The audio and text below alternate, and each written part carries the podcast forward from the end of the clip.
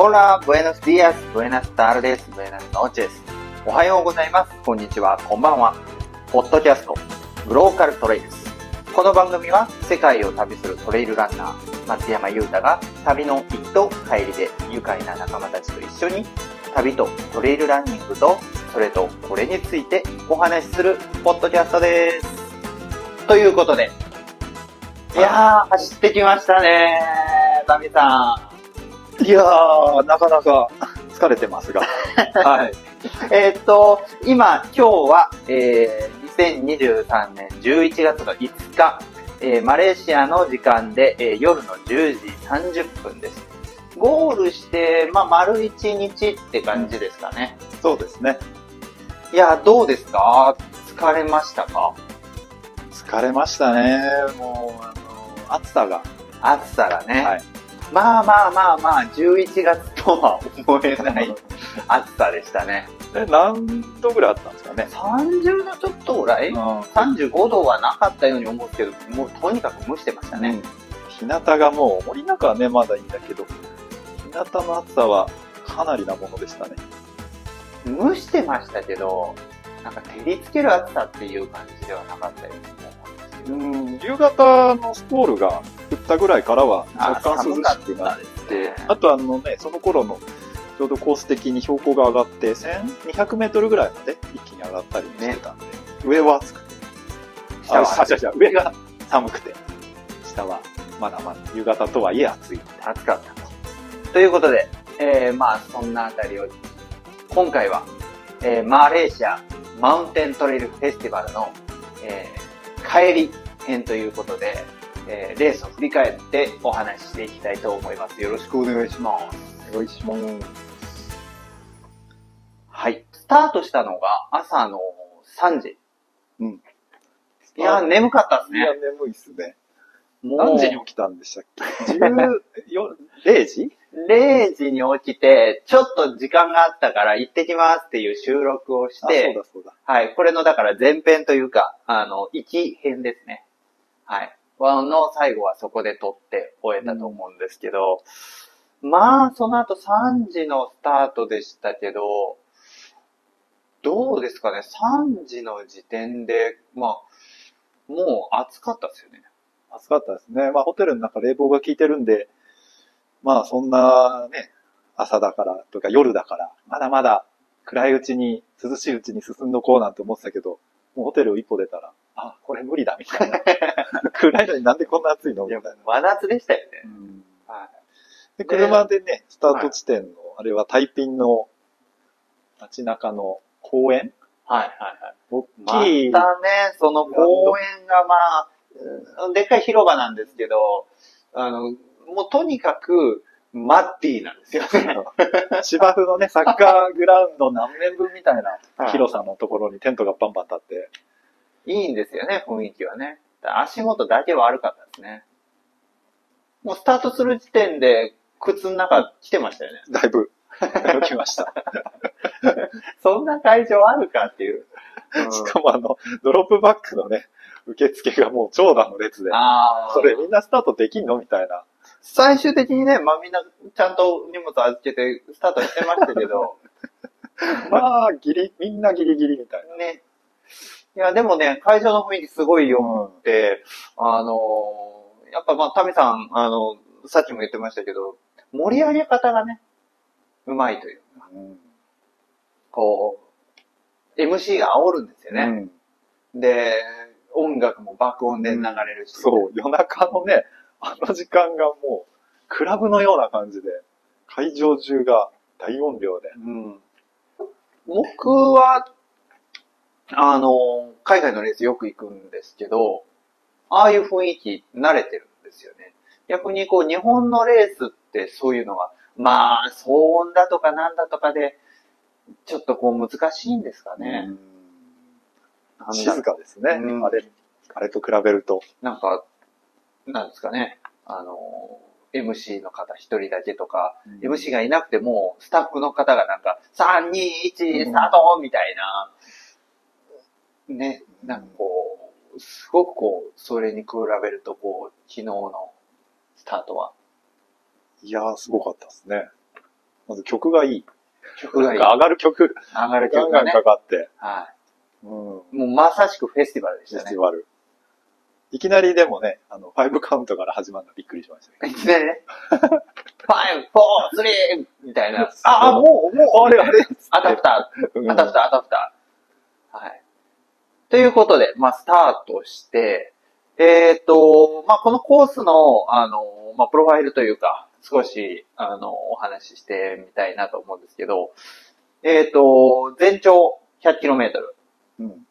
で、えー、前半、えー、53キロ地点ぐらいまでですかね。うん。は、えー、わ、あの、割かし低い山、300メーター以下、まあ、うん300とか200とか、っていう山が、あ1、2、3、4、5、6、7個、ポコポコポコポコポコっと。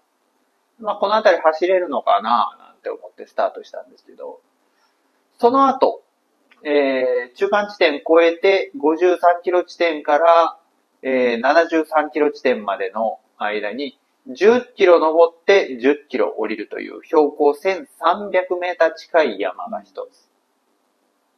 えーで、そこのお山を下ってきたらもう一度その山に登ると。ちょっとルートは違うんですけどね。はいなんか、裏、裏側までは行かないんだけど、裏側みたいなところから、また登り返すっていう。はい。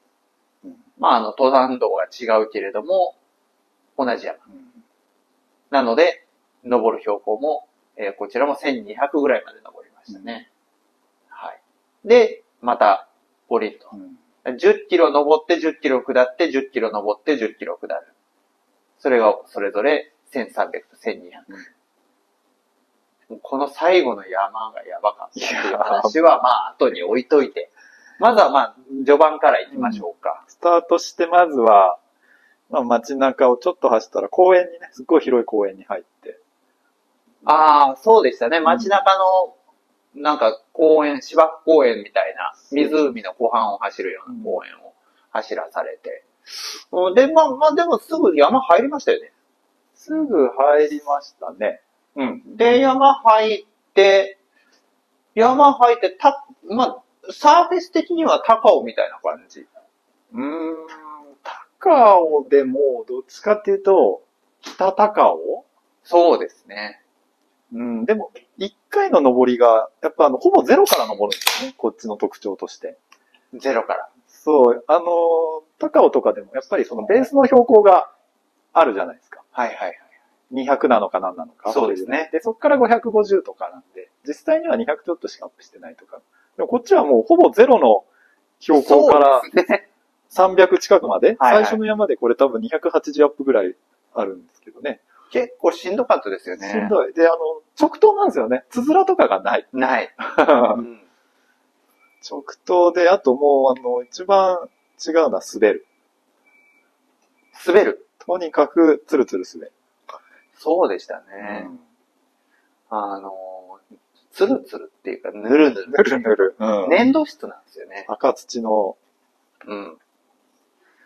まあ、このあたりはあんまりまだ気にはなってなかったですが、うんまあ、このレース、序盤から、まあ、あの、どこで襲ってくるかわからない、厄介なものがいるよと、うん。えーえーまあ、事前にリサーチ済みでして、えー私はハイソックス。あの、まあ、ここで一つ、まあ、宣伝も兼ねてなんですけれども、えー私をサポートしてくださっているインナーファクトという靴下メーカーが、えーロングタイプの靴下を今回発売するということで、私、あらかじめそれを手に入れまして、今回の昼対策に、もう抜群の効果を発揮しましたね。日本の山ビルですよね、あれはね。山ビルですね。はい。あれは、あの、大量にいるという前情報がありまして、えー、ジョニーさんとうん。日本からね、ジはいョニーさん持ってきて、持ってきて。吹きかけて。はい。でもこの、上、あの、前半では全然まだ出てこなかったでですよね。どうなんですかねあの、暗いし、よくわかんなかった。ね、もう全然忘れてましたね。山に入ったら、なんかね、もう、わーちゃーって登ってたんで、はいすっかり昼のことは忘れて。ペース的にはどうだったんですか？ここ、わ結構走らされる。そうですね。だから、はいゆうたくんもうね、最前列スタートで、僕はどれぐらいなんだろう ?30 番か40番ぐらいのとこだったのかなだから前に3、40人いたのかなだから、もういろいろなんですよね。もうペース、遅い人もいれば、もう後ろからガンガン抜いてく元気な人もいるし。で、女性も、そんなにまあ、総力ないんじゃないかなっていうようないでたちの女性とかも前の方に並んでたりとか。うんまあもうみんな遠慮なくこう、我先にという感じで。だから意外とその、さっきの公演のところもそうなんですけど、スタートして直後の、ペースが速いです。うん。ロードのペースも。普通にもう、最初から飛ばしますよね。飛ばしてた。こんなペースで100キロ行くの？っていうような。始まってすぐハーハー言ってる人そうそうそうそうそう。結構多い。いやいやいや、これから100キロ走るのになんでそんなゼファしてんのっていう。なんか追い込んでるでしょ、みたいなね。で、序盤は、まあ、暗い中をずっと走らされて、まあ、ジャングルでしたよね。ジャングルでしたね。もう植生がやっぱり日本と違うから、でかい葉っぱがこうね、トンネルみたいになってる中を、滑り降りるでかい葉っぱ、もうね、うん聞いてる方どれぐらいでっかいかって、人の顔より全然大きいですよね。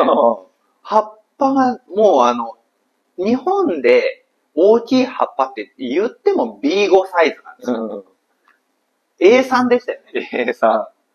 A さん。A3 サイズの葉っぱがいっあぱい地面に落ちてる。落ちてる。はいもう、そんなのが、すごいですね。あと、アリがでかい。あ、アリがね、また噛むんですよね。アリがね、10円玉ぐらいのサイズのアリいましたよ。普通日本でそんな大きいアリって、なかなかいないですよね。うんあとあの、虫が、はい日本で聞いたことのない鳴き声でああ、あれ、虫なんですか？あの、カエルとかじゃなくて。多分虫。ああ。なんか、お猿さんかと思いました。猿もいましたね。お猿さんは、後半私会いましたけど、前半はもう姿が見えなかったので、何が何かわからず。なんか夕方からお猿さんは行動するんですかね？よくわかんないけど、夕方になったらいっぱいいましたね。ねで、前半、日が明けてきたのが、遅いんですね私、こっちは。そうですね。朝7時ぐらい。うん。なので、スタートからもう4時間経ってたので、えっ、と、エイドで言うと3ぐらい。私、エイド3を出た時に、ちょうど日が出てきて、うん。なんかわかんないけど、古いトンネルをくぐって、林道を走らされるような感じのとこだったんですよ。そのトンネルがまたなんかこう、千と千尋の神隠しみたいな感じの趣のあるトンネルで、だったんですけど、なんかキキキキキキキキキキって言うんですよ。なんだろうなと思って、上をバッて見たら、大量のコウモリ。ああ。うわーと思って。な確かなかあんな量のコウモリ見たことなかった。もうね、トンネルも真っ暗なんですよね。あの、なんだろう。あれは、あの、もう素彫りのトンネルみたいな感じなのかな。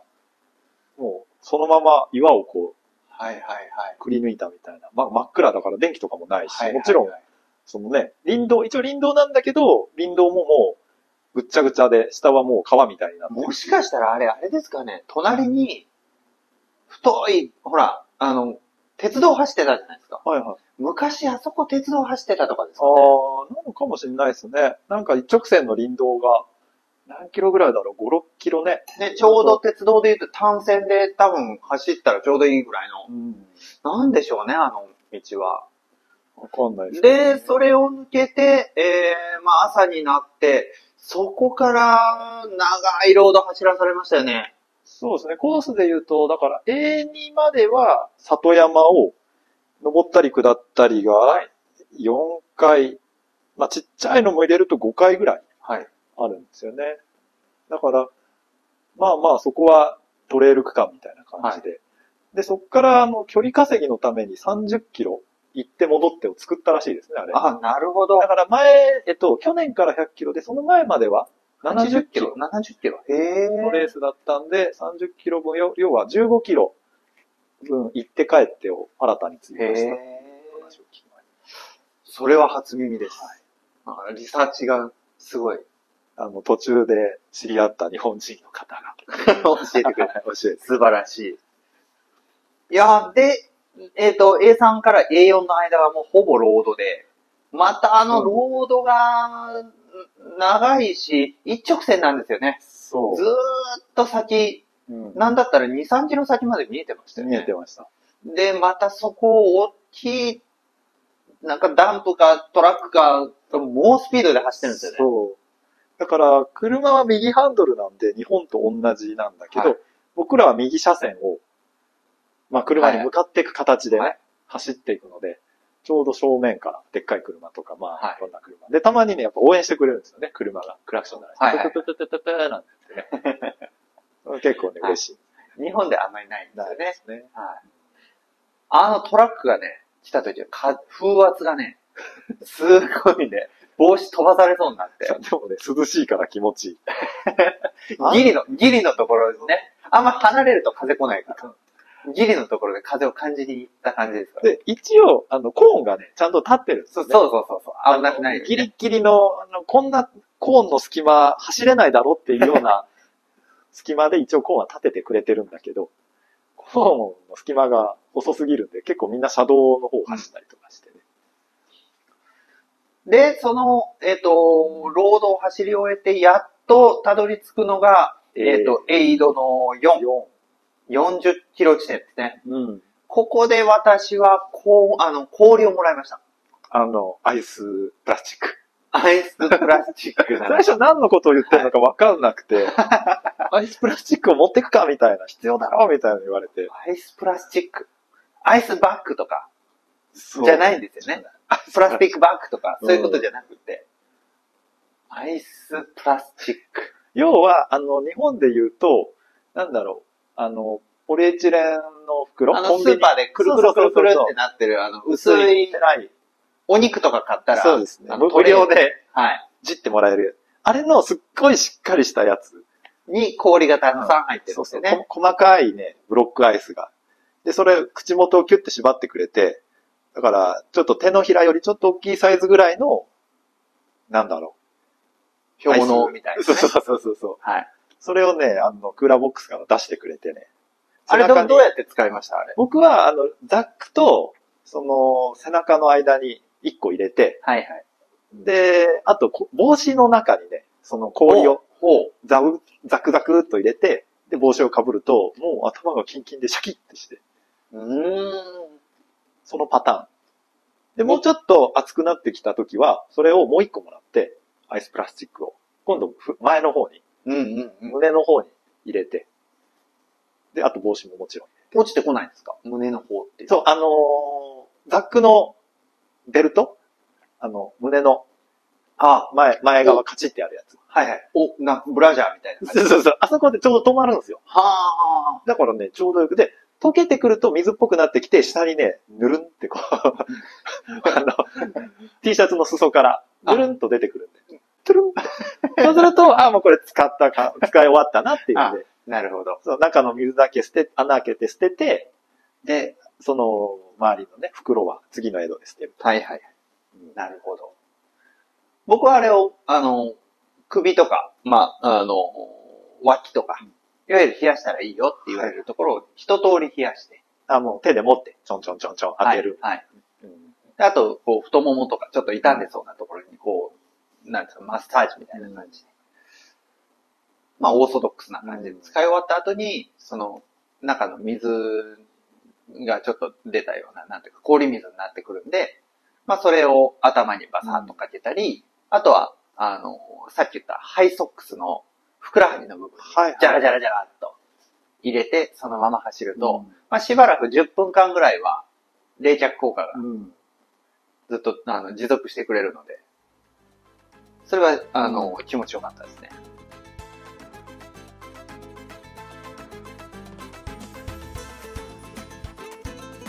そう、もう、あれがなかったら、乾燥できない。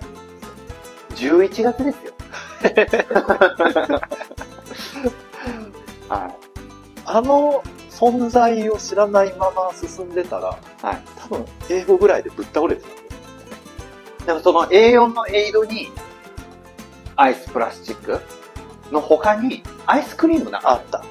実はね、僕ね、A2 でもうもらってるんです、アイスプラスチックを。アイスプラスチックの方？そう。でアイスクリームは？アイスクリームは A4 でもらう。A4 でもある。でもアイスクリームは A4 にしかなかった。そうなんだ。じゃあ、ちなみに A1 のエイドのメニュー。あ、私、A1 スルーしてます。えっとね、まず飲み物から言うと、はい水、水。で、あの、日本みたいに、なんていうんですか、あの、でっかい、ウォーターサーバー、ウォーターサーバー。はい。あれがだから水だけで4つかなはいはいはい。あ結構ありましたよね。あと。コーラ。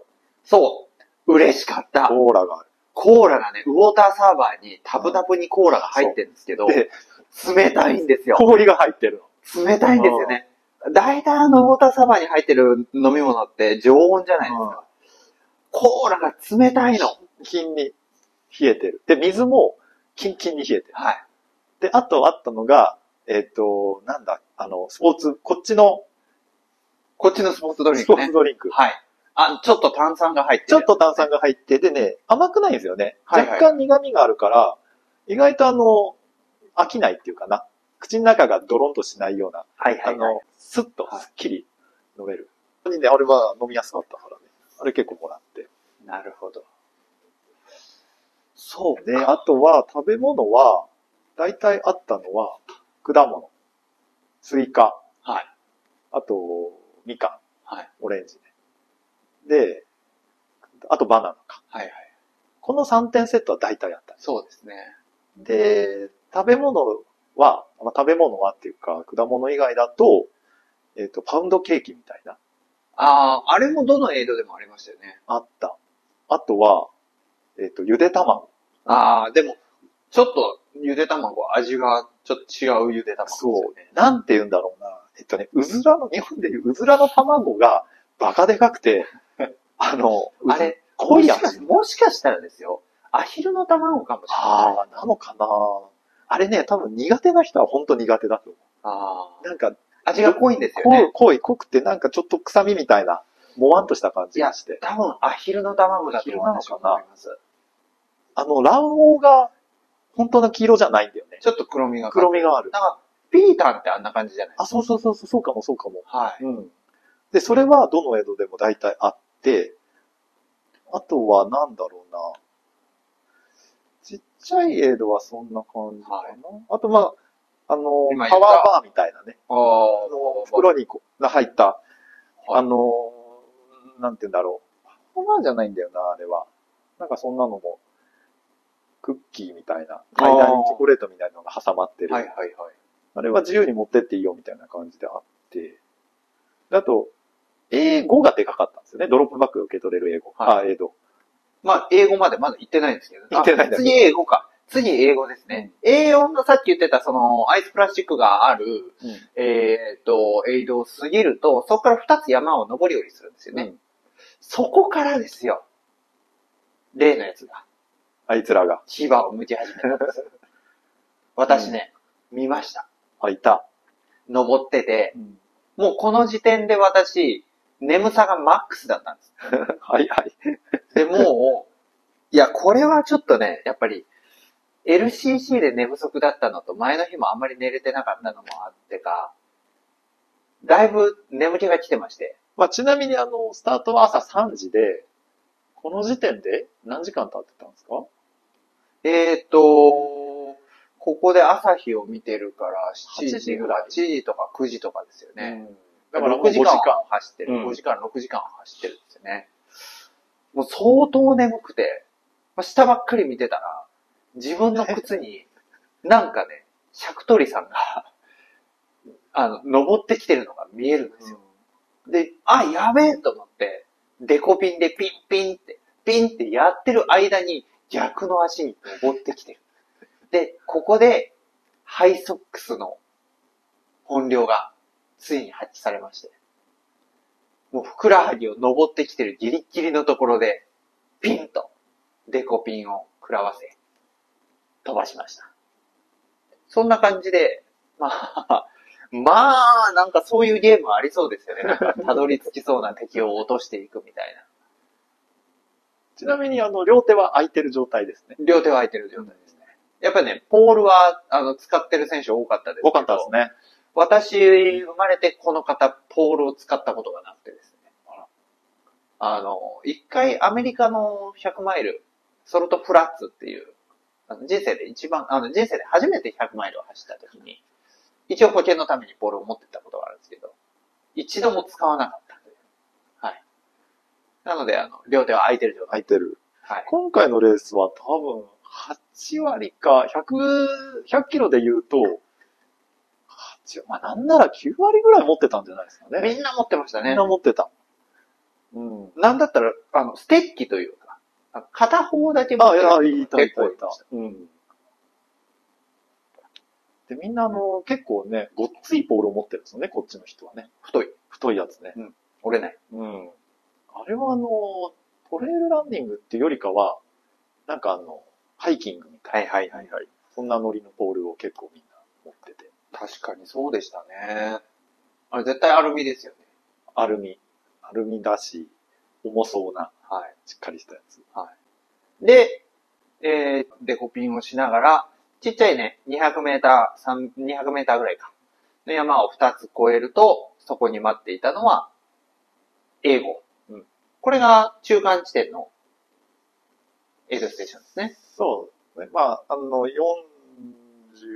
47キロか。はい。47キロ地点の、えー、まあ、ここが実質中間地点のエイドステーションということで、ドロップバッグがあったり、えー、食べ物も、うんお粥とか、うん。ちょっとこう、充実してましたね。そう。まあでもあそこの江戸のメインはカレーだったんですよ。はい。で、僕ついて、あの、カレーコーナー。カレーコーナーというか、まあ、なんかね、あるんですよね、そういうね。飲み物、はい。食べ物。で、その横にカレーコーはい。ナー。で、こっち来い、こっち来いと。はい。カレー食べるか？前の日から言ってたじゃないですか、タミさん。もう、全部の食べ物が辛くて、もう嫌だっていう。そう。でも、レース始まる前からもう言ってたじゃないですか。なんて言うんだろう。その、客引きの兄ちゃんが、うまいんですよ。来い来いっつって。美味しいよって。美味しいよっつって。で、あの、3種類あるから、選べって言われて、はい。だから僕は、あの、ノットスパイシーはどれだと。うん辛くないやつちょうだいって言ったら、これだって。もう自信を持ってね、これだって言うんで、じゃあそれくれって言って。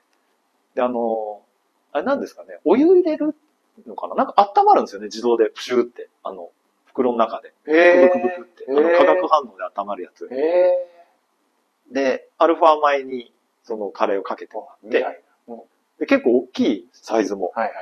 うわ、こんな食べれるかなと思って、まあ、残せばいいかなって思って受け取って、食べたら、まあ、辛い辛い。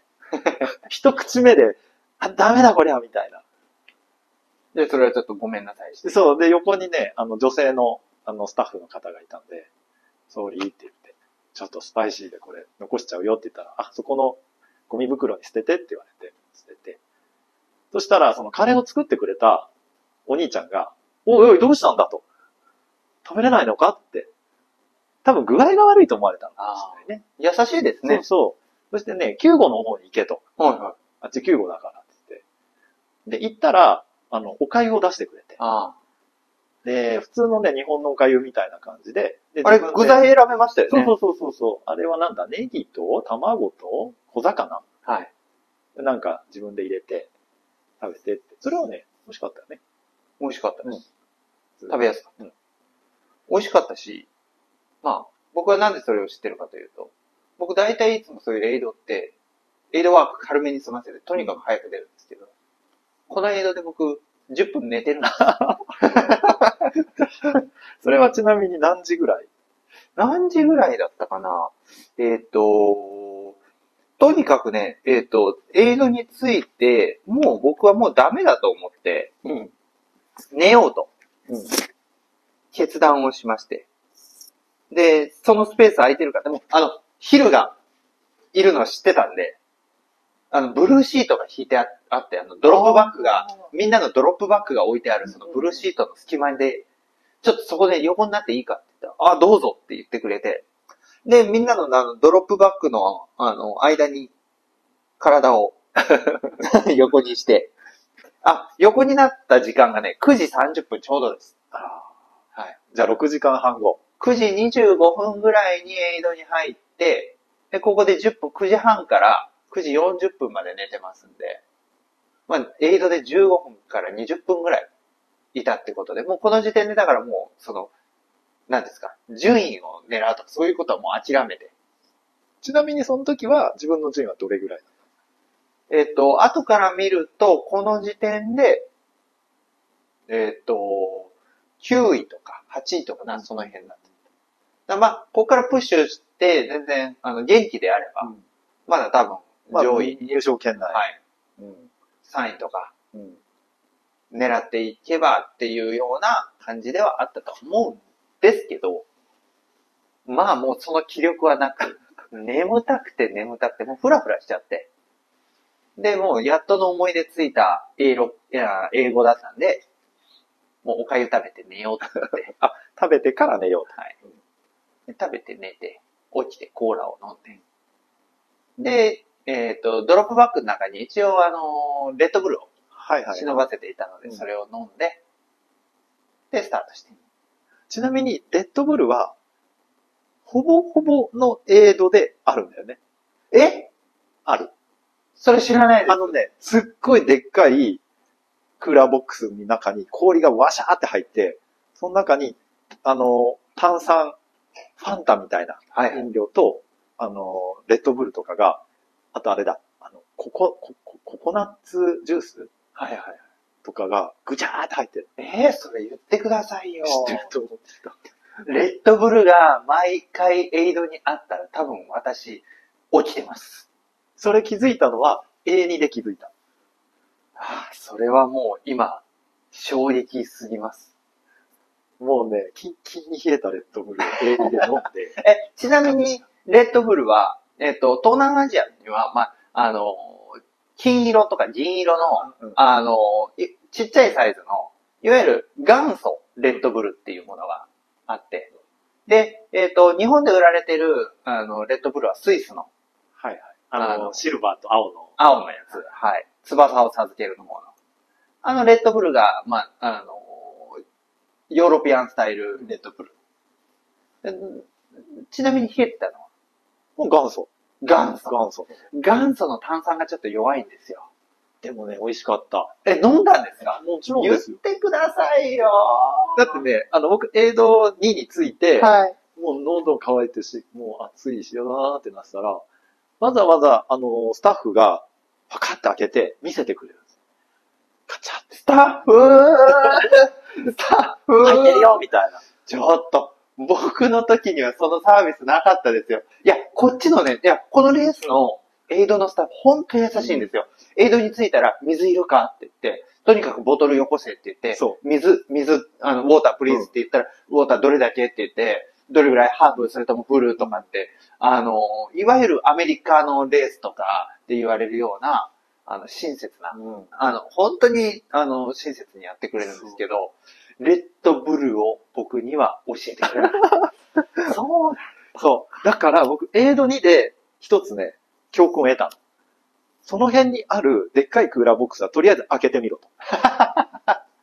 それで、エイド3で、あの、アイスプラスチックを発見した。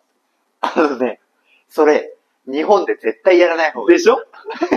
なんで開けてんだって言われる。怒られちゃうはでも、向こうの人らは勝手にね、バカって開けて、なんか言ってるんですよ。あだこうだ言って。はいだから、もう、とりあえず置いてあるものは開けて中見てみろ。ああ、そうかそうか。で、そう、エイド2では出してくれたでしょ？で、エイド3ではアイスプラスチックを発見し、エイド4ではアイスを発見したんですよ。い。順調じゃないですか。何ですか、その、なんか、学習。レベルアップしていく、その、ドラクエみたいな。なんか。ええそれはちょっとショッキングでもね、やっぱりね、飲みきれない。お腹ちょこちょこになって、半分だけ飲んで、あと、はいはいはい。私、それこそ、あの、先月のレイクビアの時は、あの、サポートに入ってもらってて、サポートの入ってるエイドでは全部レッドブルを飲んでました。はい、そう。僕はね、あの、普段カフェインを取らないんですよ。あ、コーヒーも、まあ、3日に1回飲めばいいこうかな、みたいな。ええ僕なんか毎日飲んでるから、それはね、別にあの、レースの前だからとか関係なくて、はい。あの、カフェインに弱いんですよね。ああ、なんか気持ち悪くなっちゃとか。そううそうそう。胃が悪く、まあ、やられちゃうんで。うーん。だから、本当に、あの、効くんですよ、カフェインが。ああ、だから普段からカフェイン抜きをされてるみたいな、そんな感じ。まあ、あの、意識なくしてる。はい。ああ、いいですほね。んのちょっとだけコーヒーを飲んだだけで、めっちゃ復活するんです。あ、それは羨ましい。で、も、復活したから、じゃあ次の間でも飲もうとかなっちゃうと、もうお腹が、あの、なんていうか、弱、まあ、緩くなるというかね。胃が痛くなる。うんそうそうそあう。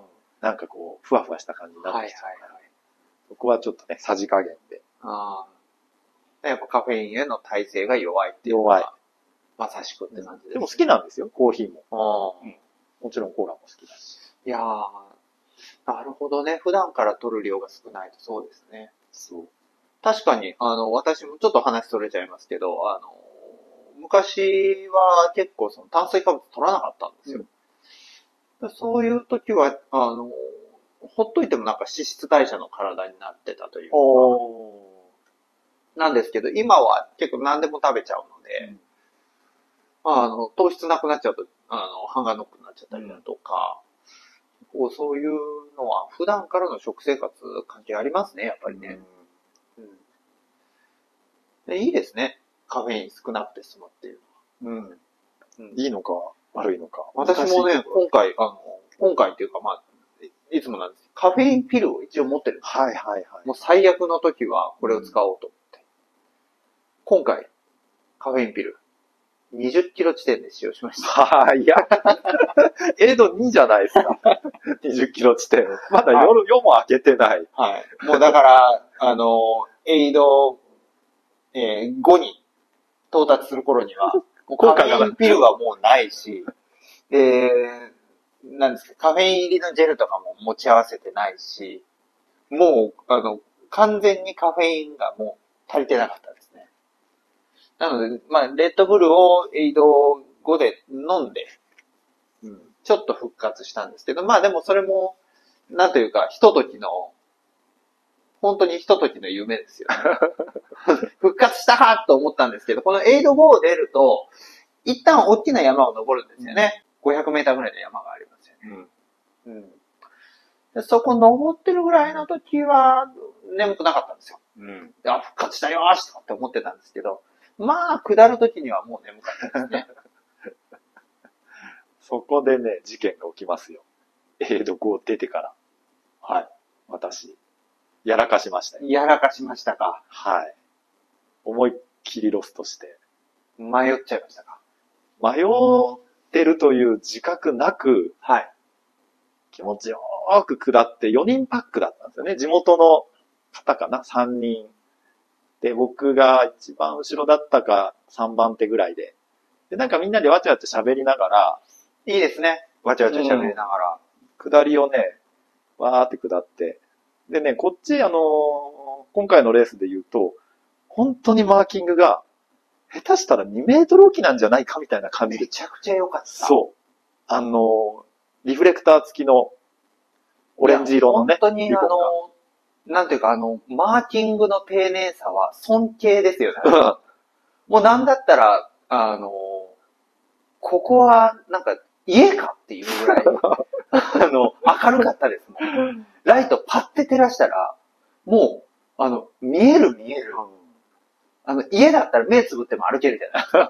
ここにこれがあってあれがあって。コンセントの位置とかね、そう暗くてもわかる。はいもうそんな状態。うんもう、夜なのに、わかるわかる。あれでも、どうやってつけたんだろうっていうぐらいの、あれを背負って山を登ったんだろうね、スタッフの人はね。でまたあれを回収するんだからね。いやー、すごいと思うすごい、なんと、会場で働くスタッフもそうでしたし、あの、エイドステーションでもそうでしたけど、うんすごいスタッフが丁寧でしたよね。ね。とにかくそのランナーをいかに前に進めるかっていう。だからその映像に入るともうね、さっきも言ってたけど、ボトル渡すと水かどうする？コーラ飲むかとか、うんだからちゃんとキャップも閉めてくれるし、そうそうそう。だから水を入れてもらってる間に、あのランナーは食べれるんだよね。そうそう。食べてると、お水入れたよっつって持ってきてくれて、はいで、こうね、自分でまあ、ザックに入れて、僕なんかあの、フラスコのキャップが硬くて開かなくなるっていうことがあって、うんうんうん。それを屈強な兄ちゃんが 開けてくれるんですよ。まずお姉さんに頼んだら、あノーって言われて、開かないって言って、そのフラスコをそのまま屈強な兄ちゃんのところに持っていくうん。と、屈強な兄ちゃんがまた、あの、エイドで食品を扱うから手袋をしてるんですよ。はいはいはいはい。それが滑るから、わざわざ手袋を外して、手を洗って、で。はい。で、うん。私のフラスコをぐーっ、クッと開けるんですよね。で、そこに水か？って言って聞いてくれるっていうね。涙が出ますね。いやー、本当にね、これは一人だったら水の補給どうしてたんだろうっていうぐらいね。でいい、いいスタッフでしたよね。エイドつくと、あの、エイドの名前ね、ウェルカムなんとかかんとかって言ってくれる人とか、あよ、ようこそ、何々エイドで、みたいな。あで、ここのエイドは、なんとかとなんとかとなんとかがあるよってこうね、食べ物を指さしてあ言ってくれるんですよ。ーいいですね。いや、いいレースですよ。そう。で、エイドでは必ずね、曲がね、ズンズンズンズンズンズンズンズンズンズンズンってかかってて。はいはいはい。だからもう、なんか、ヘロヘロの感じでエイド入ると、もうそういう感じの人間の温かさと、それを後押しするあの曲ね。はいはい。なんか、で、またバンって復活して、で、次の山にこう、ガッと登れるっていう。もうその繰り返しがずっとね。9回来るわけです。はい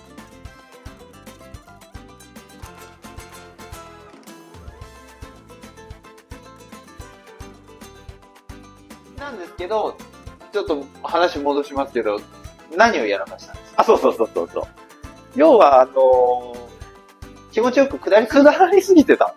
で、ルート的に言うと、えっと、50キロの部っていうのがある。はいはいはい。で、それは、えっと、我々は朝3時だったけど、何時間遅れかでスタートする。朝の10時スタートらしいですよ。で、ちょっとルートが違うんだけど、そのルートが100キロの部とクロスするのね。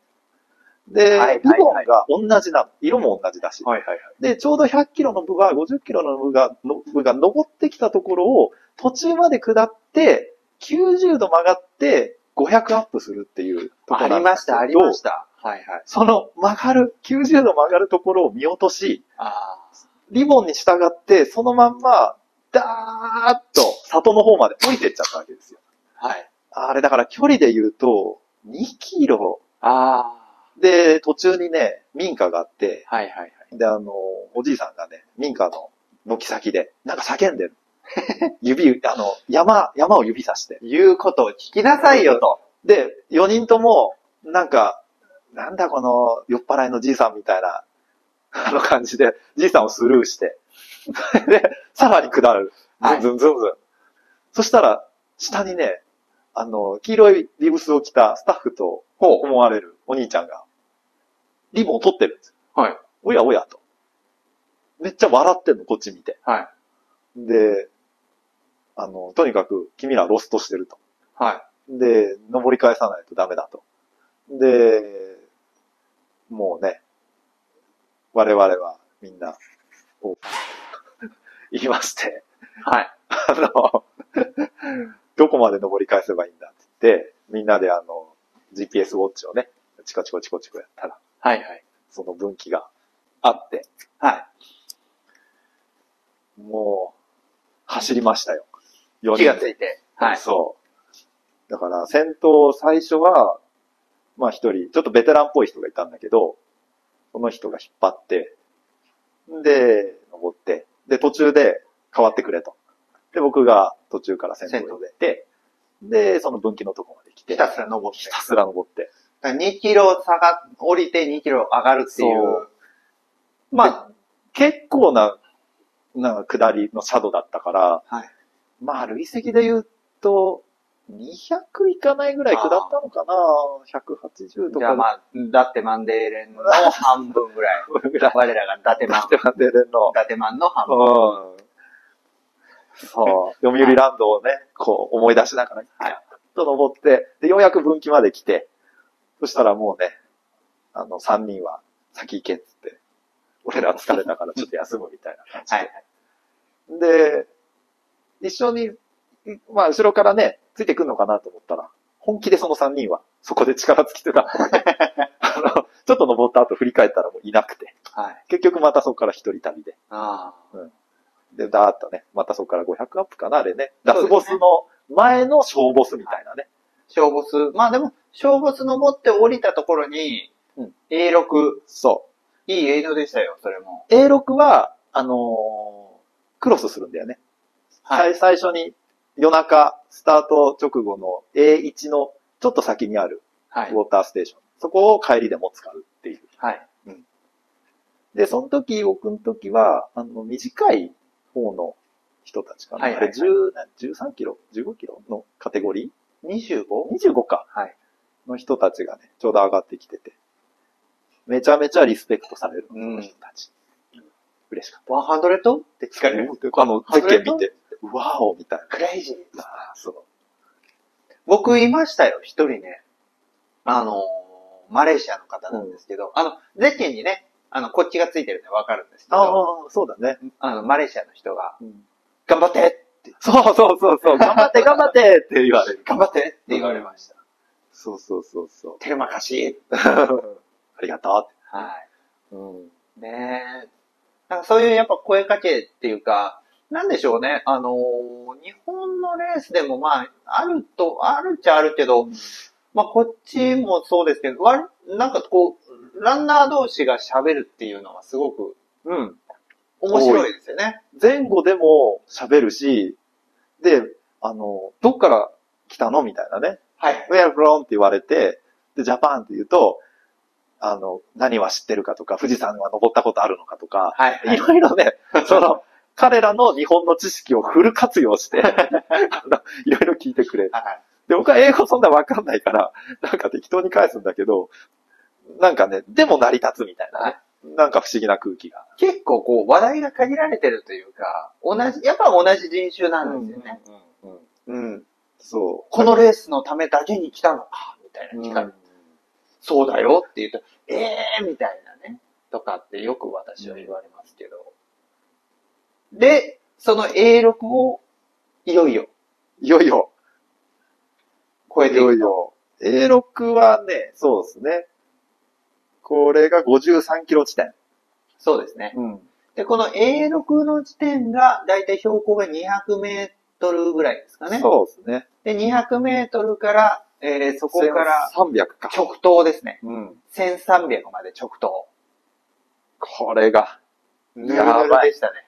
ぬるぬるで。しかもね、ちょうどあの、12時ぐらい、一番暑い時間にはい。登っていくっていう。いやー、これは、もう、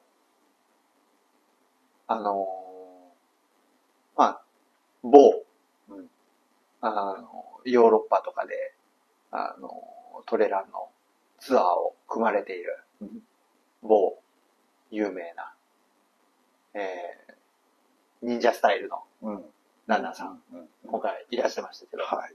まあその後話してたら、レース終わった後に、あんな坂、これまで見たことがない。いや、世界中走ってる方なんですよ。うん。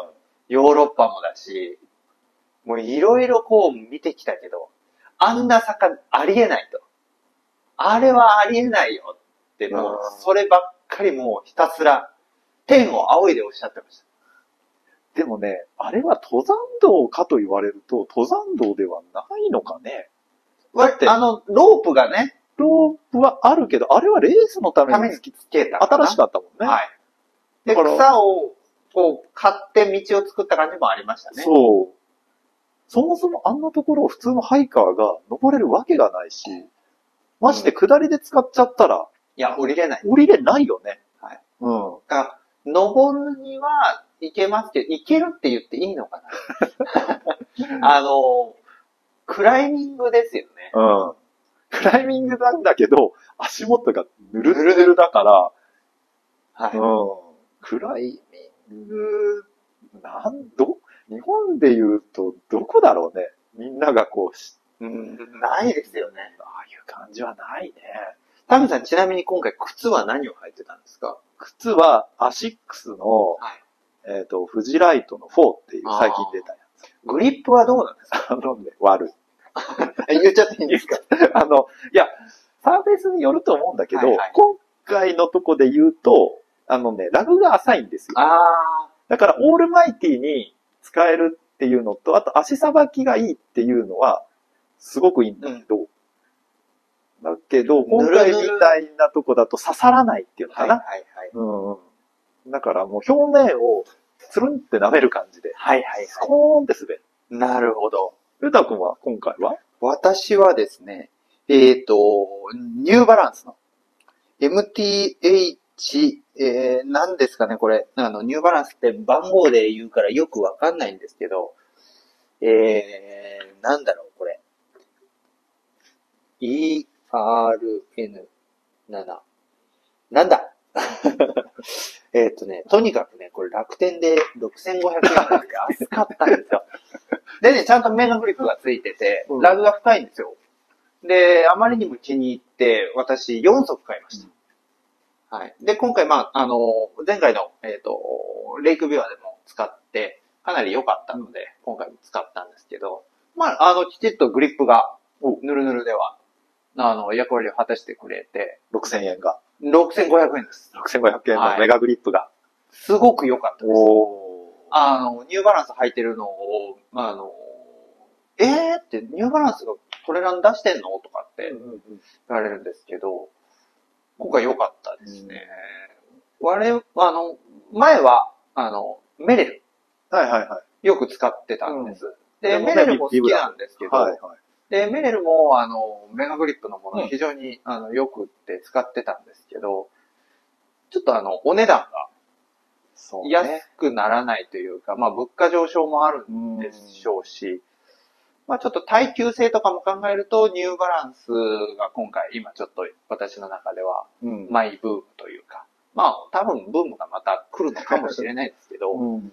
ていう感じで、あの、このヌルヌルを見事、見事にあの、ぐぐっと噛みついて、ゴールまで導いて。。はい。うんただ、やっぱりこの、まあ、先ほどから何度も話題に上がってますが、この登りが一番の昼地獄。そうね。もうね、その、なんて言うんだろう、土質からして、ヒルがいないわけがないような土質をしている。もう、昼の巣の中を歩いてるようなもんですよね。僕がヒルだったら、もう多分、ここいいな、みたいな。ちなみに。今収録をしています。私たち。えー、かなりまあ、お安く、あの、取れたんですけれども、ペナの、えー、高さ50階建てぐらいですよね。そうそうそうそう。の、えー、タ35ワ階ーマンションの35階。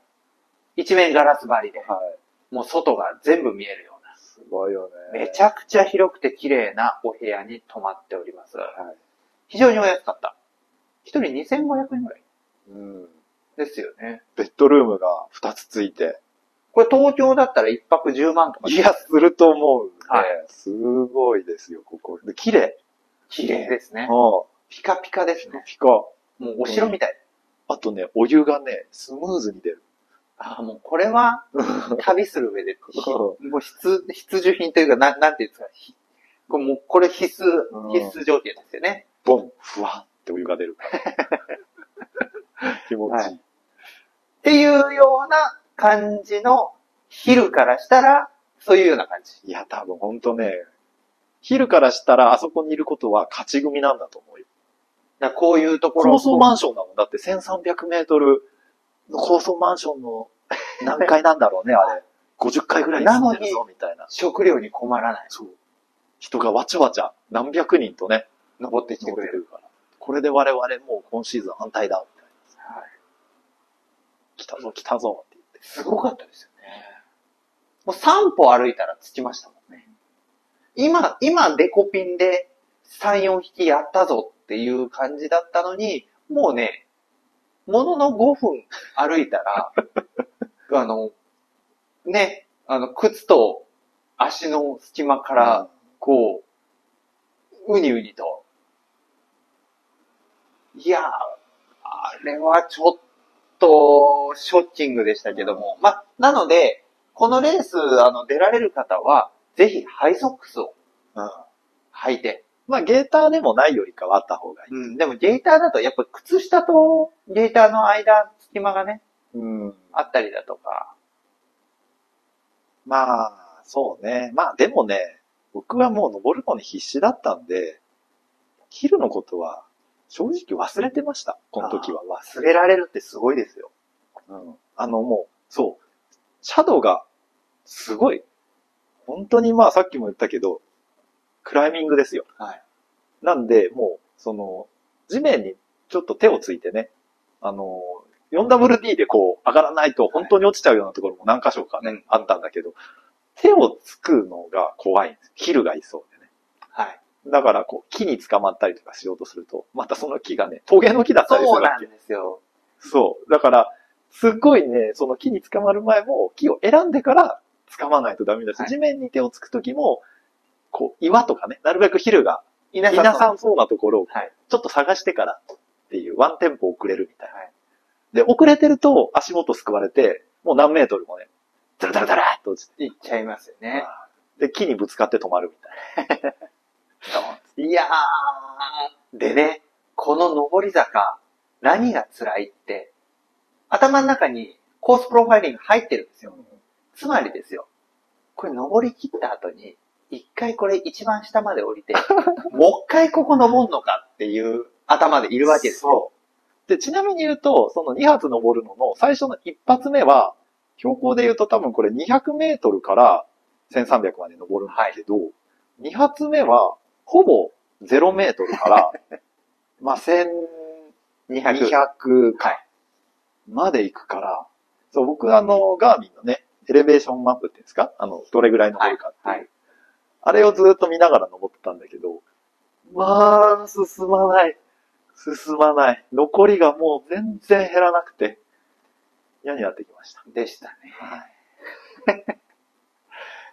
でもこれ、上に登れば登るほど涼しいんですよね。そう。それは嬉しかった。はい。で、あの、上に登っていくと、会場の、あの、音が聞こえませんでした。ズンズン、ズンズン、ズンズン、ズンっていう。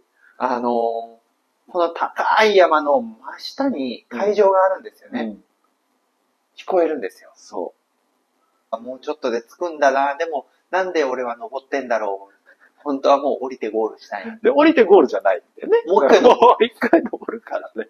はい。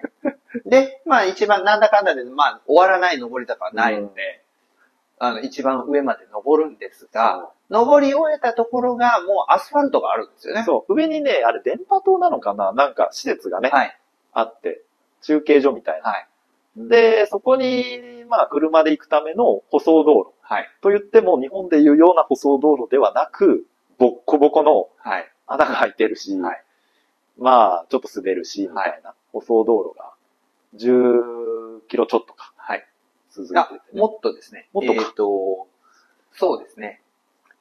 下り坂の途中真ん中よりちょっと手前に、エイドの7番、第7エイドがあるんですけど、坂の一番降りたところに第8エイドがあって、第7エイドと第8エイドの間がちょうど10キロ空いてるので、うん山の中腹からそうだ一番下までで10キロあるので、これだから10、14キロぐらいは下り続けるって感じですかね。そうか、エイドから10キロだからね。エイドまで長かったもんね、結構ね。長かったです。うんで、また、あの、ロードの下りが、は、結構こう、シャドウもあるのそうで、膝と大腿四頭筋がめちゃくちゃ痛めつ もうで、つけね、られるっていう。悲鳴を上げてました。一回目、一回目でもう、そここでですよ。ここで、私は、第二の秘密兵器お。PR ローションです。う。出たこれをですね、もうこうなることは予想してたので、うんこの登り切った時に、うんまず一回靴を脱ぎまして、脱ぎました。はい。はいはいはい。靴を脱ぎまして、はい。え靴の中のヒルたちをお全員外に追い出しました。はい。で、靴下からもすべて除去しまして、うん。結構な時間がかかりますね、その作業。あ、もうこれあの、私あの、第5エイドで、うん。あの順位を諦めてます。あ、出てた。順位を諦めた私にとっては、もう、ヒルを除去することは、もう、必ずやらないといけない。至上命題なわけです。で、ヒルをやっつけて、で、その上で PR ローションをうん、ふくらはぎから、膝周り、太ももまで全て塗りたくまんべんなく。まんべんなく気持ちよく塗りまして。その時は誰にも追い越されず。追い越されなかったです。はい。で、えっ、と、1回目の上りの途中で、あの、アジアトレイルマスター歴戦の猛者、あの、水越さんという、はいあ。の、ロン毛の、はい。はい、猛者がおりまして、えー、水越さんを追い抜いたんですけど、水越さんもあの、タミさんと同じところであそこで。ロストされたみたいで、はい。かなりテンション下がってました。はい。ただまあ、あのーそ、まあ、テンション下がってた彼を私が抜いて、で、私がヒルを除去してもまだ来なかったので、あ、だいぶちょっと落ちてんだな、うん彼も、と思ってたんですけど、まあ、エイド、その後のエイド7、うん。労働下り切ったとこかな？えっ、と、あ下ってる途中か。途中の中腹のエイドステーションで、うん。えー、そのちょっと手前ぐらいかな、うん。で、あの、復活されてえー私を抜き去っていきました、ね。下りのロードで。はい。うん。私はもう、あの、足が結構、あの、なんていうか、足を温存するために、そんなに飛ばさずに降りていたので、まあ、そんなに急いで追いかけることもなく、で、このエイド6、うん。あ、すいません、エイド7ですね。エイド7を、えー、通過しまして、で、さらに降りていくと。うんもうとにかくつづら折りのうん。長かった。長かった。本当に長かった。1時間半ぐらいずっと下り続ける感じですよね。うん。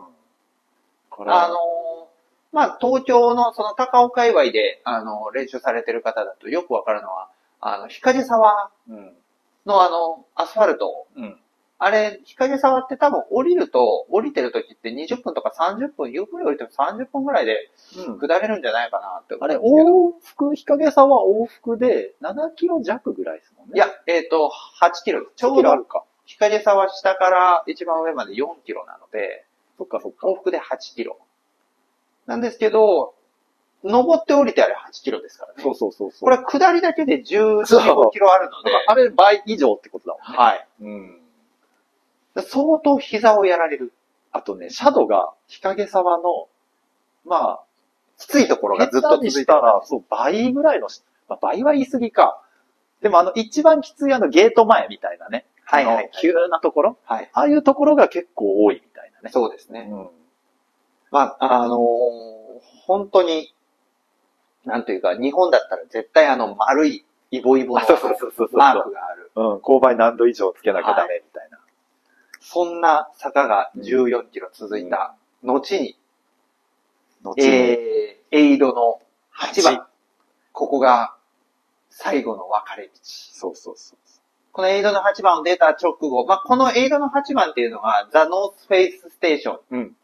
あの、 North Face の、あの、登山だったりだとかの、あの、なんていうか、普段からアウトドアステーションって言って、なんかいろんな道具を揃えたりだとかっていうようなことをやってるみたいですよ。そう。ちなみにね、このエイド8の周りが滝がいっぱいあるんだよね。いろんな。はいはいはいはい。で、多分ね、こう遊歩道みたいなのが張り巡らされてる。あーだか、ら、下ってる時も普通のハイカー登の山客いました結ね。構いたんです、ね。はい。うんそうでした、そうでした。で、えっ、と、エイドの、うんと、エイド8では、えっ、と、あ、あれだ、あったかいスープとうんご飯がありました。そう。スープ飲んでけ飲んでけって言われて。で、ご飯1パックって言ったら、中に入れてくれましたよ。おーで、おかゆみたいにしてうん、食べて、で、コーラももちろんキンキンに冷えてて、ここは比較的ね、大きいエイドで。はい。で、あのーまた音楽が爆音で。DJ いましたね。DJ いました。はい。ちゃんと DJ がいました。DJ ブースがあってね。はい。あとカメラマンがしっかりここはいて。はいはい。で、来る選手をね、こう、まあ全員なのかわかんないけど、こう、撮って前に回り込んでね、はいバーって撮ってくれてね。そいやー、ホスピタリティありますう。よね。すごいですね、ここも。はで、ここを出て、い。すぐね、すぐステージ路になってるんですよね。で、右に行くと、上りで。もう一回、はい。で、左に行くとフィニッシュって書いてある看板が立ってるんですよね。うわ、左行きたいっていうね。そう。で、ここにね、あの、いい感じのにこやかなね、お姉様がそいるんですよ。う。で、そのお姉様が、でこう指さしてそう。ワンマル？フィニッシュ？っていうからね。ワンマル？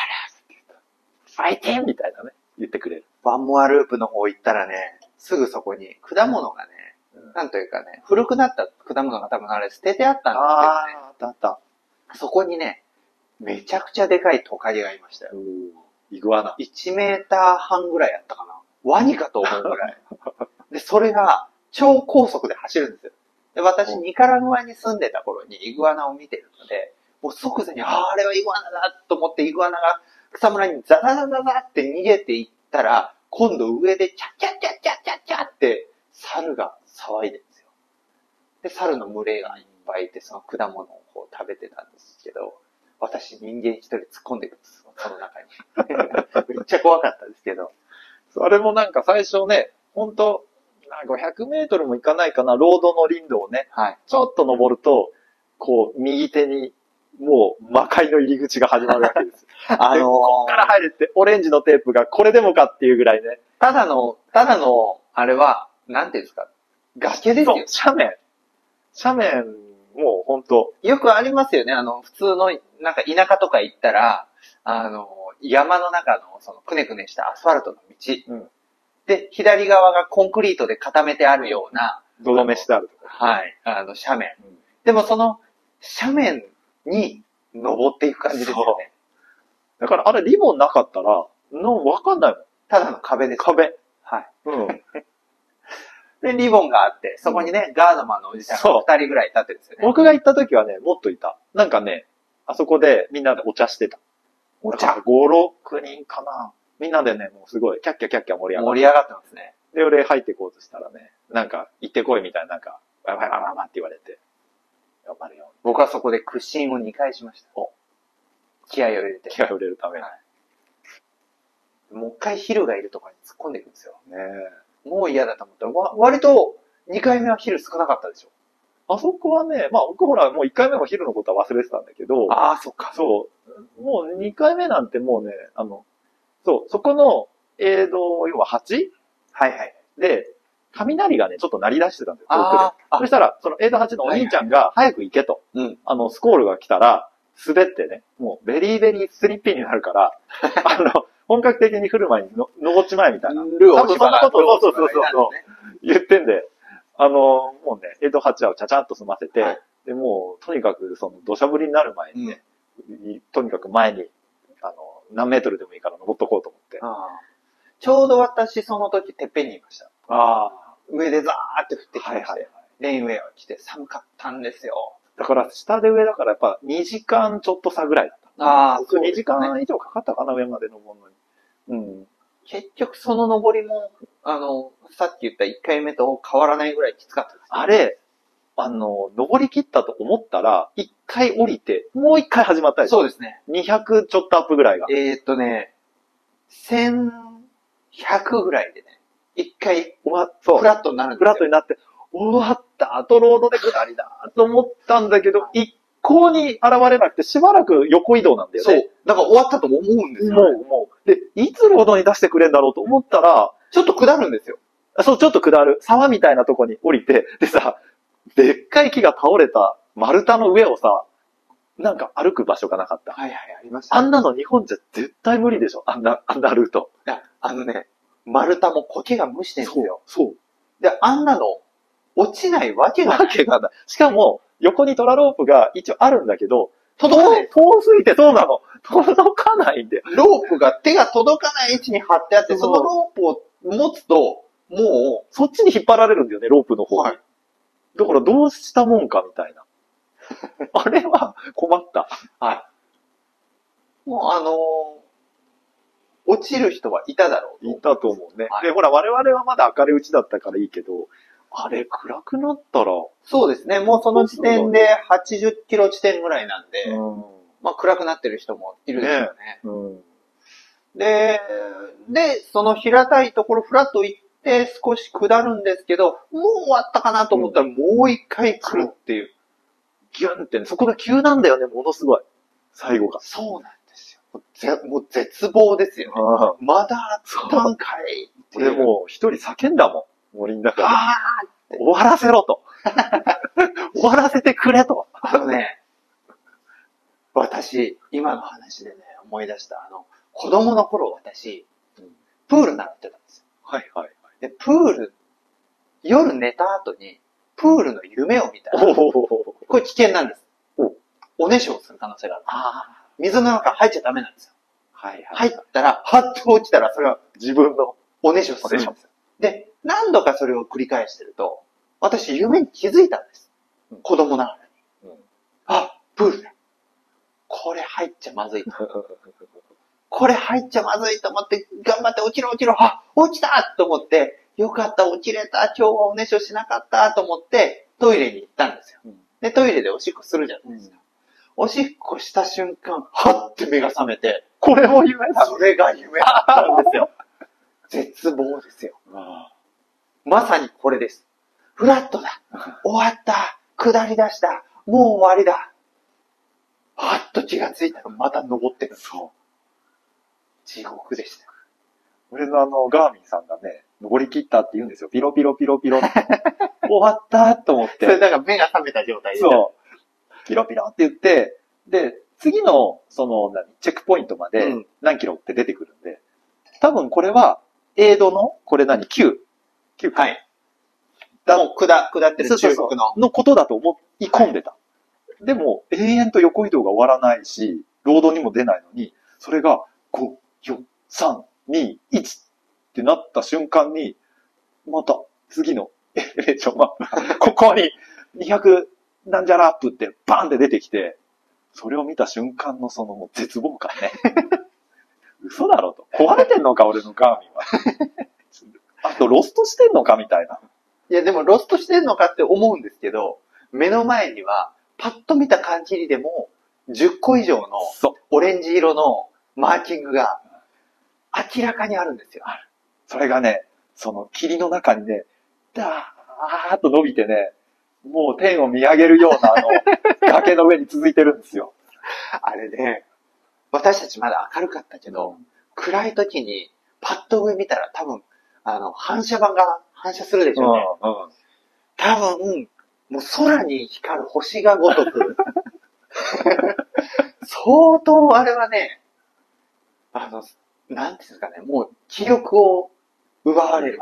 その現象ね、僕あの、去年、市街地にね、出た時にね、はいあったの。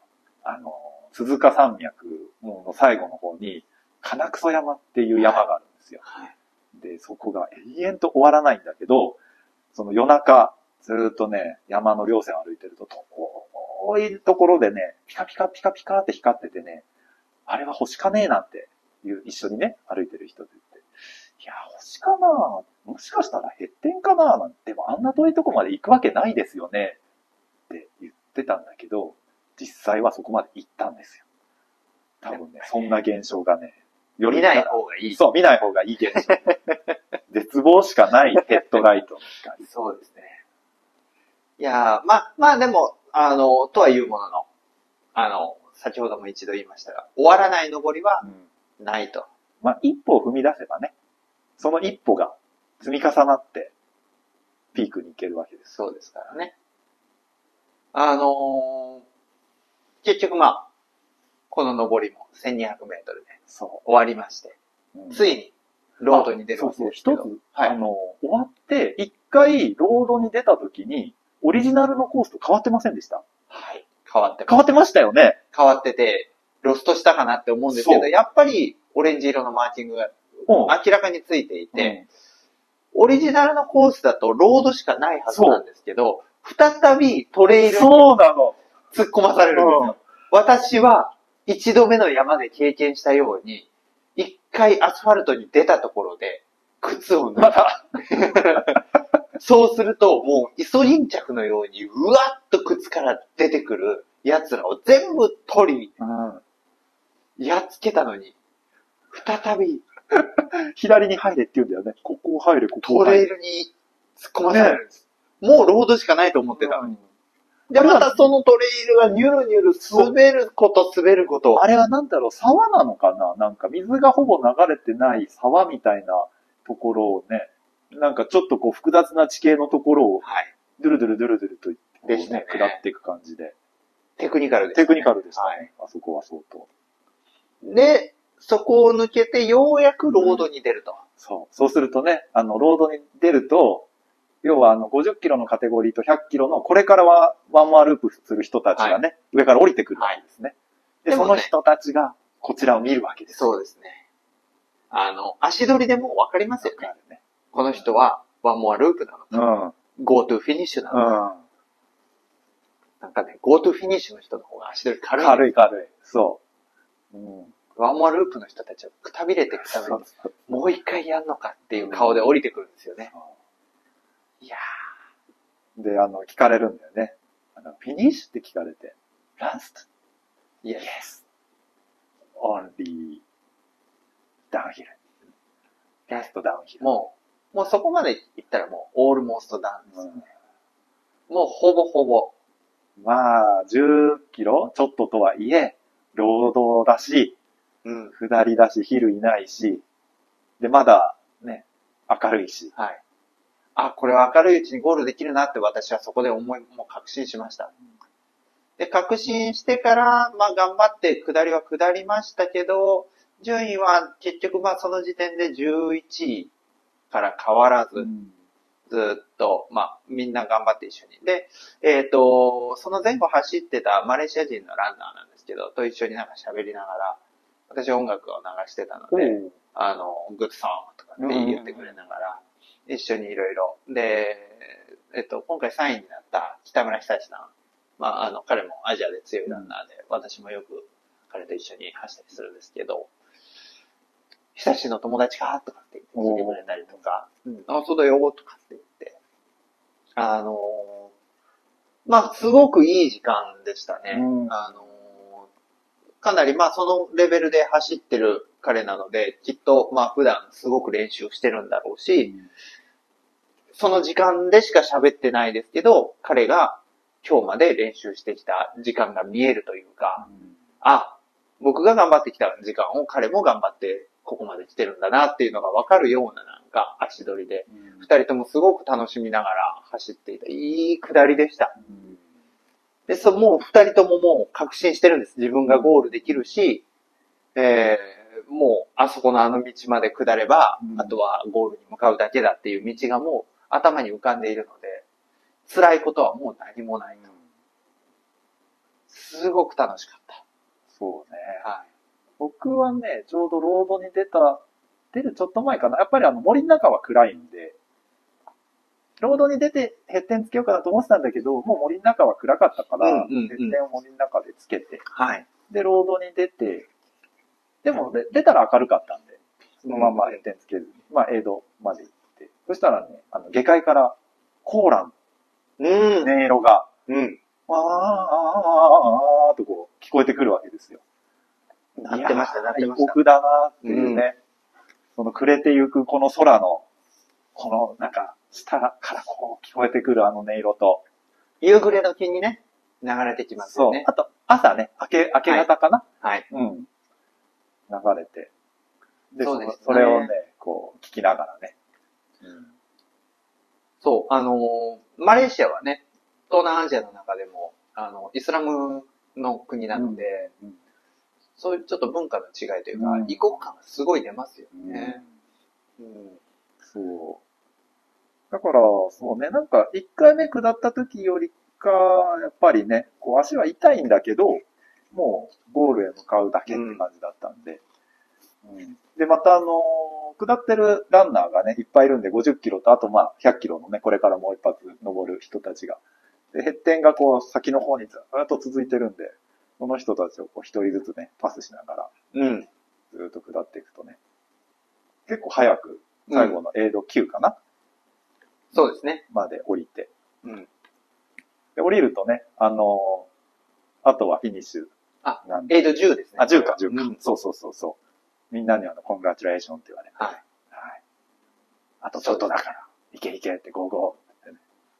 うんこのエイド10は、1回目降り切って、さっき言った、えっ、と、 North Face がやっているエイド。うんその、 one more loop か、 go to finish かって聞かれるちょっと手前の、同じエイドステーションなんですよね。うん同じとこに戻ってくる。うん。で私、実は、あの、その、エイド6、えっ、と、エイド8であり、エイド10であるその場所に、マイカップをお置き忘れちゃったんです。あらあら。あまりにもその、コーラが美味しかった。あの、スープも美味しくて、うんコップを置き忘れちゃったんです。でも、もう一周してきた時に、僕は言わなきゃ言わなきゃって思ってたんです。さっきここにコップを置き忘れたんだけど、どっかにないかなって。うんそこで、絶対そこで置いてきたの分かってたんで、聞かなきゃ聞かなきゃって思ってたら、エイドついた瞬間に、Your cup って言って渡されました。おーホスピタリティ。めちゃくちゃすごいですよ。僕を覚えてて、うん、しかもそのカップが僕が置いたっていうのを覚えててくれて、うん。だってその間にワンモアループの人たちがいっぱい通り過ぎてるわけですよ。だよね。それが、僕のカップを覚えてて、うん。それちゃんと僕のところに持ってきてくれるっていうのは、素晴らしいね。もうね、本当にこの大会、あ、すごいなって。いやだからもう5つ星ホテルなんだよね。レース会が。そうそうそうそうそう。レース界のね。うん。はい。本当に。そうなんですよ。本当にね、いいオーガナイズチームであり、ボランティアスタッフであり、素晴らしかったですね。そう、僕もね、今思い出した。えっと、そこのエイドで、1回目降りてきた時に、はい。あの、アイスプラスチックを使うかって聞かれたんだけど、はい僕疲れてて、アイスティーって言ってると思ったの。で、はいはいはい。お、アイスティーがあるんだと思って、あ、でアイスティー飲みたいって言ったら、ノーノーノーノーってめっちゃ笑われて、うんあの、アイスバッグって言ってたの、そこでは。はいはいプラスチックじゃなくて、はいアイスバッグだと。はいはい。で、ああ、じゃあアイスバッグ、ああ、それもちょうだいって言って。そしたら、お前はティーが飲みたいのかって言われて、うんあティー飲みたいんだって言ったら、コーヒーならあるぞって言って、おその人が今自分で飲もうと思ってたホットコーヒー、はそれを出してくれたの。これ飲ん飲めと。い。いいんだ、それ。そう。しかも、入れ物も、じマイカップじゃなくて、その人が飲んでる、あの、アルミの、はいはい。なんかあの、キャンプ用みたいなや。つ出してきて、で、の一口飲んだら熱かったの。はい。あ、熱い熱いって言ったら、氷をはい。バーって入れてくれて、ガーって言って、飲んでけ。よく座って、アイスコーヒーをいただきまして。もうそれは、コンシェルジュじゃないですか。そうそうそうはでもね、僕あの、さっきも言ったけどね、ちょっとね、カフェインに弱いんですよ。はいはいだから、登ってる途中で、ちょっとそのコーヒーが効いてきちゃって、はちょっと気持ち悪くなってきちゃっい。いや、でも、た。でもね、もう嬉しかった。涙が出ますよ、だってもう、だって、スペシャルメニューじゃん。裏う。メニューじゃん。はい。ないから。はい。でもなんかね、そんなさ、多分すごい疲れてたから、はい。もうバンで座り込んだし、何言ってるかよくわかんない。もう英語もこいつ何言ってんだみたいな。でもなんかしてあげたいみたいな、多分そういうことだったのかな。あうーありがたいですん。いね。や、ありがたい。でね、戻ってきたの。でね、あの、カムバックって戻ってきたぞなんて言ったらね、さっきそのコーヒーを出してくれた人がね、はいそのすごい肩叩いて、 congratulation って言ってくれて、はあとはもう、フィニッシュだ。こうやってフィニッシュだと。いやあーもうそっからフィニッシュ。そう、そっからは間でしたね。2もうキロ、3キロ2 ?2 キロうん、そんなもんね。あとはもう、ロードを走るだけ。そうそうそうもうウィニング。ウィーニはいング、そう。そう、あそこはね、気持ちよかったですね。もう、ただただフラットな街中に向かってうん。走っていくと。そうそうそう私も、そこでスピードを上げて、うんまあ、最後はそう。うん。元気に元気。ゴールうんするわけですけれども。ゴールもいいですね、あれね。ゴールもいい。うん。タミエツカダそうフロンジャパンって言ってもらいましたね言っ。てもらっちゃいましたよ。ゆうた松山フロンジャパンね、これ、気持ちいいもんですね。気持ちいいね。会場に響き渡るんですよね、名前がね。あの、ひ広いよね。そのゴールエリアっていうかさ、もう、はい。ズドーンって広くて長いところにもう走り込んでいくみたいな。ゲートも大きいですね。でかい。うん。うんでね、あと面白かったのが、そのゴール前、まあゴールは同じ会場、スタートと同じ会場なんだけど、その、ゴールに、いまあ、ゴールを見届けるのか家族なのか友達なのか、みんな車で来るわけですよね。はいはいはいだ。から、その、会場の周りが、もう、あの、路中と行きたい人と帰りたい人なのか、もうぐっちゃぐちゃなわけですよね、車が。交通状態が交通、そうそうそうそう、で、その間を選手が走って、抜けていく。で、うん応援する沿道の人、ぎもう車、もうプップップみたいなやってる車。でもそのプップップの車もうん。窓開けてそう。応援してくれません？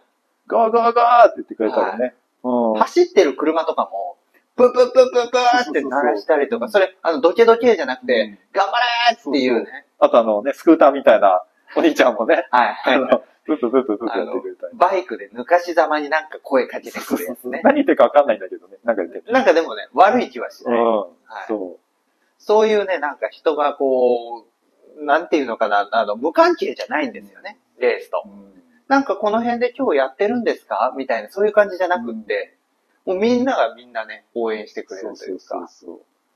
で、あとは、やっぱ50キロのカテゴリーの人たちがね、抜かすときに、まあ、結構彼らもゴール見えてるんで、歩いてたりとかはいね、喋、りながら友達と行ってたりとかするんだけど、そういう人たちを抜かしていくと、こう、多分こう、ゼッケンパッて見て、あ、黄色ゼッケンだってね、50キロ緑ゼッケンだっけ、はいはい黄色ゼッケンだって言うとね、すごい、もう、わそう、100キロメーターって、わーおって。お叩いてくれる。肩パンパンなんてやってさ。だからもう、本当なんだろうね。気持ちいいよね。気持ちよかったですね。うやってよかったですね。ん。よかった。はい。うん。でですね、はい。えー、ゴールを終えて、うん。えー、まあ一晩過ごし、うん。えー、翌日、翌日。今日ですね、そうですね。えー、表彰式と、うん。えっ、と、なんですかね、クロージングセレモニーというか、えー、迎えたわけですけれども。まあ、これがまた良かった。よかったですね。あのー、一日経って全員が集合して、うん。何が良かったって、全員を称えるための仕組みがちゃんとできてるんですよね。そあのー、もちろんね、入賞してる人たちは、あのー、呼ばれてステージで、うんう。あれは3位までの人たちかな、ステージに持ってたのはね。で、年代別の人たちとかは、まあ別々、もう別で、あの、ステージの裏というか横で、うん。あの、トロフィーもらったりとか。ちなみに、私たちもトロフィーをゲットしまして、はい。えー、年代別というか、えっ、と、40歳以下の部、メンオープン。で、私が、えー、40歳以下で7位と。まあ、あの、内容はね、ともかくとして、えー、メンズで、オープンで7位という、光栄な賞をいただきまして、えー、タミさんが、えー、メン、ベテランです。ベテランですよ。40歳以上の部以上で。ベテランの部で、えー、見事、9位の9位。成績を収めまして。えーっと、いわゆるこの、えーっと、4x4 ですね、この角材は。そう。あの、角材。さ、太さで言うと、4x4 の角材に、レーザーで、えー、 The North Face Malaysia Mountain Trail Festival うん2023と。で、えー、100km ウルトラトレイルチャレンジ。で、メン、ベテラうんン、メンオープンの、えー、何位ですよっていうことが書いてある。まあ、大きな大きな、重たい重たいドロップ重いですね。いただきましですね。で、あの、フィニッシャーズメダルもね、うんすごく、あの、いいもので。かっこいいね。これもね、ずっしりとして重たいんですけど、あの、ちゃんとね、ノースフェイスも、あの、ロゴが入っていて、めちゃくちゃかっこいいメダルです。かっこいいね。これは日本ではまずないですよね、うんこういうものはね。であの、メダルの中にね、色がちゃんとね、なんか入ってますしあの、よく見ると、これあの、等高線？はいはいはいはい。地図みたいな感じの模様で、メダルの形もね、ちゃんと山の形、ギザギザしていますね。丸いね、切り抜きじゃなくてね、うんなんかねうん、複雑な形してますね。すごくいいものがこちらにうんございまして。そっちはゴールすると、フィニッシャーに、ゴールの直後にかけてくれる。はい。で、トロフィーは翌日。そうそう。で、さらにですよ、さらに。今回僕が感動したのは、えー100キロのランナーは全員称えますっていうことで、全員ステージにね、うん。一人ずつ名前を呼んでもらって、うん上がって、で、全員が RD と。握手をして、うん。で、最後100キロの部のランナーは全員ステージで写真を撮るんですよね。そう。ギュッとなってね。はい。もうその時はもう感動ですよね。あの、全員がね、それで間に、あの、フィニッシャーズ T シャツを受け取った後に、そうですね。ステージに上がれって言われて、一回ステージに上がって、名前呼ばれてステージ上がって、RD と握手して、ステージ降りて、もう動線が出来上がってるんですよね。で、えー、ステージの裏で、えー T シャツ、フィニッシャーズ T シャツをもらい、そこでみんな着るんですよね。まあだからステージに初めて入るときにはみんなそれぞれの服装なんだけど、裏を通って出てきたときには全員同じ T シャツで再登場するわけです黄色とよ。黒のね。はい。うん。で、同じ T シャツでみんな出てきて、それで全員で写真撮影。そでそこで、えー今回の大会の標語である、えー lose your mind, discover your soul というう。ことで、そうそうはい。うん。それをみんなで、こう、ステージで叫ぶんですよね。そう。で、そこにこう、もうありとあらゆるカメラのフラッシュが焚かれ、ドローンが飛び交い、そうね、ドローンが飛んでましたね、はい。で、えー、UTMB のテーマソングが流れたかと思うと、横ではオーケストラが演奏し、そうそうそうそう。ソウルを歌う親父がいて、もう、それはまさしく、This is マレーシアマウンテントレイルフェスティバルでしたよね。フェスティバルでしたね。いやー、もうあのね、閉会式はね、忘れられない。太鼓の演奏もあったしね。ソーランブッシュもやったソーラン節もあったしね。はい。なんかもう、すごいいろんな国のうん。文化がごっちゃごちゃだけどはいも、マレーシアらしいですね。うん本当にいろんな国と。煮込み料理みたいな感じでしたね。ああ、そうですね。まあでも、いいんじゃないですかなんか日本でこういうことって実現できるのかしらって思うと、いやー、あの規模はね、すごいですね。街を、もう街の中心ですからね。しかもね。そうですね。うん。どっかの山のふもとのね、どっかのあの、空き地で、ひっそり開催とかじゃないです。じゃないですね。で、またね、あの、何がいいって、やっぱりこう、それのために翌日までみんなが残って、みんながそれぞれおめでとうって言い合う。うんだって、フィニッシャーズ T シャツ着て街中歩いてると、すれ違いざまにね、コングラチュレーションって言われるっていう、うんなんかその、また来たくなるようなというか、うんこの土地にまた来ていいんだなって思える。なんそう。かそういう雰囲気が街中を漂ってるようなね。みんなね、T シャツ着てるからね。着て歩くからね。はい。うん。フィニッシャーだよみたいな。パパ、ほら、見て。あの、ジャパニーズ、フィニッシャーだよ。いやーそこいらにね、街のそこいらにいたいた。ヒーローたちがね、うん。いましたね。まあみんな笑顔でしたね、今日はね。みんな笑顔でしたね。いやーそれもこれも、本当にあの、オーガナイズチーム、ボランティアがね、撤収も早かったですしね。だね。閉会式終わった瞬間にもう、RD 自ら、うん。いろんな作業をやってましたよね。で、またね、スコールが降ってきたというね。はい。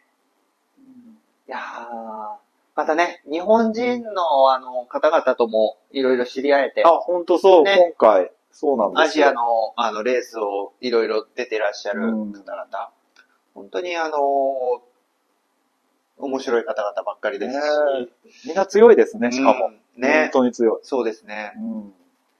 うん。本当に強かった、なんかあの、ーなんですかね、やっぱりアジアのレースっていうと、日本にいるとどんなイメージなんですか？タミさん今回初めてなんですけど。うーん。まあ正直言うと、なんか本当ヨーロッパ、アメリカっていうのは、いろいろ情報も入ってくるし、はいはい。まあ、映像もね、うん。あれ、あるし、情報がないっていうとところですかね。ただ、うん実際エントリー決めて、うんじゃあ今回のね、そのマレーシアマウンテントレイルフェスティバルってどんなもんなのかななんて調べ出すと、まあ YouTube とかを調べていくと、あるのはあるんですよ。ありますよ。ある。ただ、ね、そこにこう、フォーカスしてないっていうかな。うんうんうん。どうしてもトレイルランニングっていうとね、アメリカ、ヨーロッパっていう方にフォーカスが向いちゃってるんで、そこがなんか、盲点っていう言い方も変かもしれない。なるほど。うん。そうですよね。まあ、あの、なんというか、アジアのレースっていうと、なんかこう、日本よりも、ちょっとなんか、うんと発展途上なのかなみたいな思われがちだなって思うところがあって、でも決して今日のレースなんか見てても、レベルは低くない。いや、もう、むしろね、大会の規模で言ったら、日本で一番有名で一番大きい某大会の日じゃないですね。ああ。決して100マイルレースとかね、そういうあの、長い、ただただ長いレースっていうわけでもないんですけど、そうですね。100キロっていうカテゴリーですけど、だけど、まあ参加人数もですし、あの、運営の丁寧さだとか、えー、まあ規模感だったりとかも、決して劣らない。決して劣らない。う、うんと思いますね。でね、あとね、そうそう、一つびっくりしたのが、えっ、と、昨日の夜レース終わって、で、その日の夜ですよ。もう動画が編集されて、オフィシャルの Facebook に動画がどんどんどんどんアップされてる。そう、リアルタイムでね、うん。で、またね、編集がかっこいい。かっこいい。ぜひ皆さん、あの、YouTube でマレーシアマウンテントレイルフェスティバルって調べてもらえれば、動画がバンバン出てくるので、あの、このレースのね、模様とかも見られるんじゃないかなと思いますし、非常にハイレベルな運営と選手と、でね、日本では見られない景色だとか、うん。魅力的な、本当に魅力的なレースでしたし、何度も申し上げますが、ボランティアと大会スタッフのホスピタリティ。これは素晴らしかったですね。うん。素晴らしいですね。はいタミさん、ではここで一言。来てよかったですか？よかったですね。うん。本当にカルチャーショックというか。まあ、あの、コースプロファイルも、もう見たときになんじゃこれみたいな。日本じゃありえないぞみたいな。何この最後、ラストに2発こんな登るのみたいなのもあったし。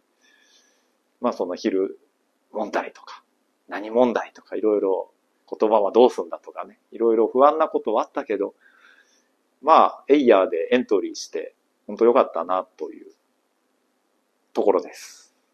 あそうですね。あの、よく思うんですけど、やっぱり、ああ、いつかは行きたいなって思ってても、その一歩を踏み出すかどうか。行くことをまずは決めると。行く方法は後から考えるとうん。いうことで、航空券も安かったですしね。そうですね。はいうん早く取れば安いです。はい。宿もびっくりするぐらい安い。食べ物も美味しいし、ちょっと辛いですけどね。まあ、選べばね、今夜食べたのは、ね、辛くなくね。あとあのーやっぱり見たことのない景色もそうなんですけどね、こう旅して。レースを楽しむっていうのかな。そうです日ね本。から飛行機に乗って、異国の地に降り立ち、移動して現地まで行って、うん。走って、で、また観光を楽しみ帰るみたいな。いいですね。うん。タミさん、今回初めての海外レースだったんですけど、どうですか？また来年、アジアなんかは。そうですね。あの、だから今回知り合った日本の方々から、いや、ベトナムにこんな100マイルレースがあって意外と面白いんですよ、だの。なんかいろんなそんなね、情報交換みたいのもできたし、教えてももらったんで、またちょっと来年、世界が広がりますねいや、。だいぶ。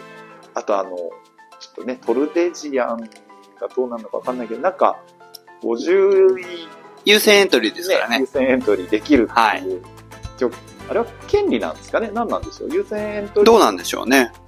権みたいなのが今回くっついてて、はい。で、まあ一応ね、総合でその枠の中に入れたので、そこがどうなるかでね、また、まあアジアもそうだし、まあヨーロッパもうん、行ったことないロングレースまたどうなるか。楽しみですね。そうですね。はい。いやー、ついにタミさんも、世界をうん旅するようになる日が来ましたね。まあそう、あとは、お財布と家族の相談。そうですね。はい。ぜひぜひ、あの、その辺はハードルがアジアは低いですので、うん。また一緒に行きましょぜひ、楽しかったです。今回は。う。ということで、ありがとうございました。ありがとうございました。デルマカシー。様々ということでですね、えっ、と、この番組は、えーポッドキャスト、グローカルトレイルス。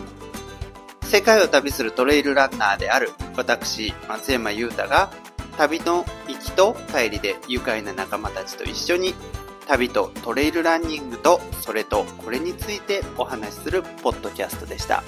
今回は、月曜の、だってマンデー連、一緒に練習しています、タミさんと一緒にお送りしました。皆さんもこのポッドキャストをお聞きになって、ああ、いつか旅に行きたいな、いつかアジアのレース、いつか世界のレース、そんなことを考えてらっしゃるあなたが、今こそ、今年こそは、そんな風に思えるきっかけになればいいなと思ってお送りしています。ということで、皆様、また次の旅でお会いしましょう。ノスベモス、アディオース